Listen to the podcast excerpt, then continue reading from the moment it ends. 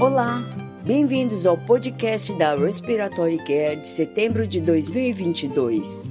A escolha do nosso editor Richard Branson deste mês é o trabalho de Tim Yansky e colaboradores que avaliaram a razão ventilatória como preditora de mortalidade em indivíduos com SARA submetidos à posição prona. Os autores mensuraram a pressão motriz, a PaO2 sobre a FO2, a PaO2 e a razão ventilatória definida por uma equação. Em uma corte de 156 indivíduos, a taxa de mortalidade foi de 53%.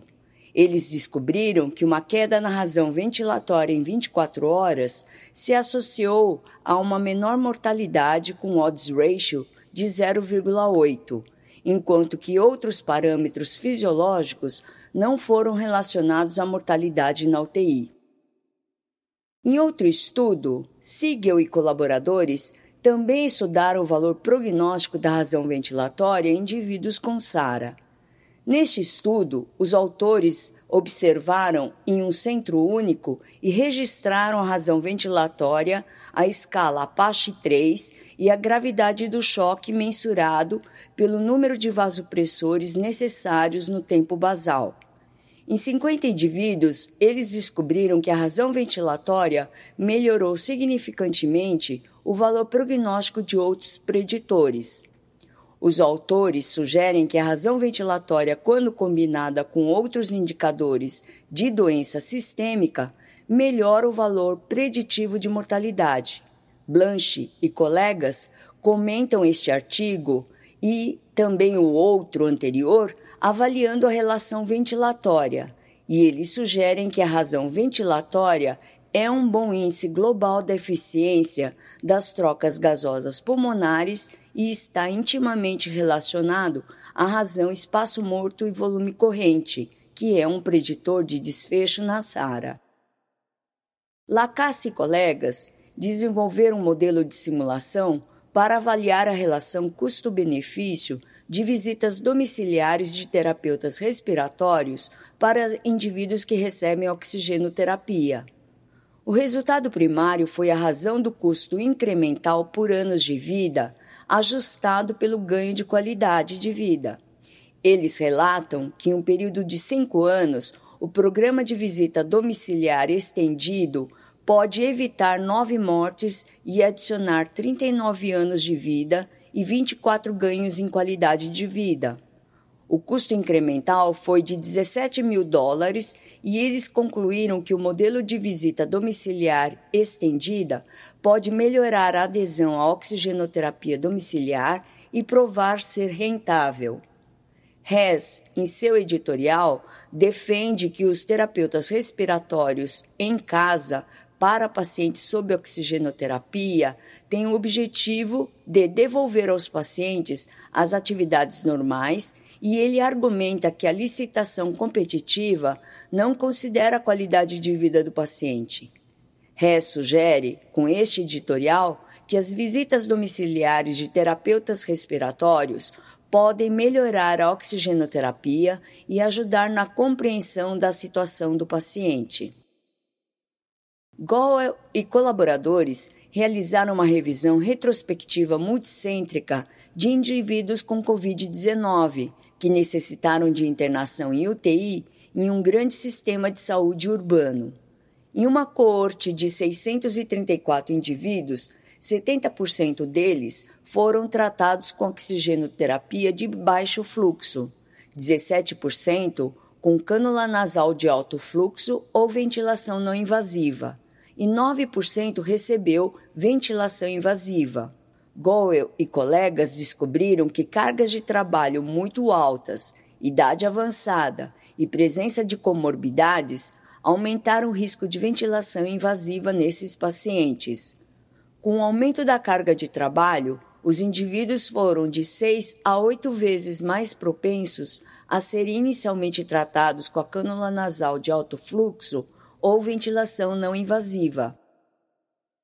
Zing e colegas, em outro estudo, avaliaram a complacência do sistema respiratório e os índices de oxigenação em uma coorte de indivíduos que sofreram trauma com contusão pulmonar para determinar o impacto desta contusão na função pulmonar. Em 301 indivíduos traumatizados e sob ventilação invasiva, mais da metade deles teve contusão pulmonar grave. A duração média do suporte ventilatório foi de 10 dias. Os indivíduos com hipoxemia apresentaram esta hipoxemia de forma progressiva até o quinto dia de ventilação mecânica invasiva. A contusão pulmonar grave foi associada a piores índices de oxigenação, mesmo quando corrigida pela administração de sangue e fluidos. Os autores concluíram que as contusões pulmonares desempenham um papel importante no curso de indivíduos com lesão aguda pulmonar sob trauma que necessitaram de ventilação mecânica. Paniará e colaboradores avaliaram a ventilação não invasiva usando respirações com pressão controlada ou respirações com pressão adaptada em indivíduos com esclerose lateral amiotrófica. Esses pacientes foram estudados por uma semana e os dados foram retirados dos ventiladores. Paniará e colaboradores não encontraram diferenças entre os modos no número de visitas de terapeutas respiratórios, mas encontraram melhor adesão à ventilação com pressão controlada. Esta adesão melhorou com o tempo e não houve diferença em seis meses. Eles também encontraram respirações com pressão adaptativa aos seis meses um maior índice de apneia e hipopneia residual e menos respirações desencadeadas espontaneamente. Paneará e colaboradores concluíram que as respirações com pressão adaptativa exigiam mais tempo para os indivíduos se adaptarem, o que pode resultar em maior estabilidade das vias aéreas superiores em indivíduos com esclerose lateral amiotrófica de doença bulbar.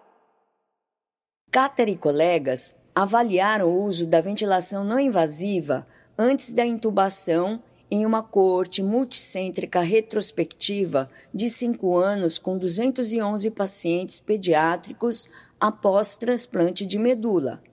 Os indivíduos inicialmente expostos à VNI foram diagnosticados com desconforto respiratório mais frequentemente, tiveram maior mortalidade na UTI e menos dias sem ventilação, Cáter e colegas também apresentaram taxas mais altas de SARA pediátrica e concluíram nesta coorte que o uso da VNI antes da intubação foi associada a piores resultados.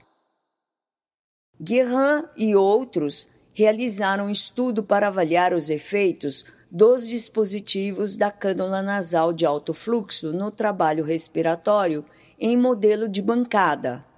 Eles testaram sete dispositivos em fluxos de 20 a 60 litros por minuto, simularam três tipos de esforços e duas frequências respiratórias. Guerrin e colegas encontraram apenas pequenas diferenças no desempenho do dispositivo relacionado à PIP e ao trabalho respiratório que aparentemente não tinham importância clínica.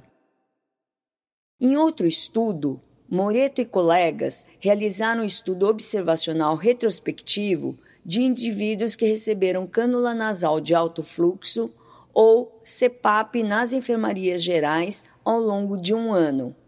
A maioria dos pacientes recebeu CPAP e a metade apresentou edema pulmonar cardiogênico ou pneumonia. Os indivíduos foram tratados nas enfermarias gerais por uma equipe de resposta rápida durante uma média de três dias. Lesões por pressão de interfaces de dispositivos da SINAF ou da CEPAP ocorreu em 13% dos indivíduos. Indivíduos com idade abaixo de 80 anos tiveram internações mais longas e menor mortalidade em relação aos indivíduos de idade igual ou superior a 80 anos. Os autores concluíram que a VNI e a CEPAP na enfermaria foram seguros e eficazes. Lelouch e colaboradores descrevem o desempenho de umidificadores aquecidos e o impacto do aumento da temperatura da placa aquecedora na umidade fornecida. Lelouch e colegas mensuraram a temperatura da placa aquecedora, a temperatura de entrada e a umidade fornecida em volumes mínimos de 5 a 15 litros por minuto. Eles encontraram uma correlação positiva entre a temperatura da placa aquecedora e a umidade fornecida. A temperatura da placa aquecedora maior que 62 graus Celsius foi um bom preditor de umidade absoluta maior que 30 miligramas de água por litro. Eles sugerem que a temperatura da placa aquecedora deve ser usada como substituto da umidade para melhorar o monitoramento da umidificação. Raft e colaboradores compararam o sucesso da canulação arterial em um modelo usando palpação padrão e orientação por ultrassom em um estudo cruzado randomizado. Os indivíduos foram treinados em técnica guiada por ultrassom com pressão arterial baixa, técnica guiada por palpação com pressão arterial elevada e uma comparação secundária com pressão arterial baixa. Todos os indivíduos nunca tinham realizado canulação arterial. O ultrassom foi associado a um maior número de sucesso de canulação arterial para os indivíduos que realizaram sua primeira canulação arterial. Não houve diferenças no tempo para a canulação bem-sucedida. Odohert e colegas, em outro estudo, pesquisaram indivíduos com fibrose cística em relação à adesão à aerossol terapia e aos regimes de limpeza do nebulizador durante viagens. Dos 68 entrevistados, 38% indicaram que não continuaram a aerossol terapia durante as viagens. Daqueles que continuaram a aerossol terapia, 43% limparam o nebulizador com água e sabão, 18% usaram água fervente e 2% não limparam o nebulizador até o retorno da viagem. Os autores Odohert e colaboradores concluíram que os cuidados com o nebulizador e a higiene são subótimos durante as viagens nesta população. Mirza e colegas fornecem um breve relatório sobre os preditores de sucesso de tratamento em indivíduos conscientes com Covid-19 submetidos ao posicionamento prona. Nesta análise retrospectiva pós-hoc, eles descobriram que uma maior PaO2 sobre FO2 antes da posição prona e melhor PaO2 sobre FO2 no segundo dia foram associados à prevenção da ventilação mecânica invasiva. Damião e colaboradores, em outro estudo, contribuem com um breve relatório sobre o impacto da redução da frequência do ventilador em indivíduos com Covid-19 e insuficiência respiratória hipoxêmica. Em indivíduos com SARA associada à Covid-19, a frequência respiratória pode ser reduzida, mantendo o pH e a PaCO2 adequados, com ventilação minuto e a potência mecânica reduzidas. Beran e colegas contribuem com uma revisão sistemática da cânula nasal de alto fluxo e da ventilação não invasiva na Covid-19. Beran e colaboradores incluíram 19 estudos, totalizando 3.606 indivíduos. A VNI foi associada a uma melhora maior na PaO2 sobre FO2 em comparação com a cânula nasal de alto fluxo, mas as taxas de intubação e o tempo de internação hospitalar foram semelhantes.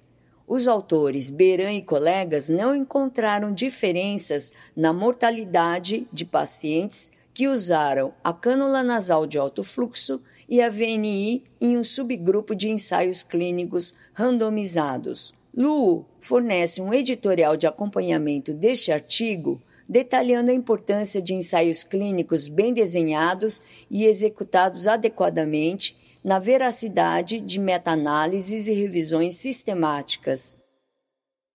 E, finalmente, Ivans e colegas contribuem com as diretrizes de prática clínica da American Association for Respiratory Care sobre amostras de gases sanguíneos capilares em pacientes neonatais e pediátricos.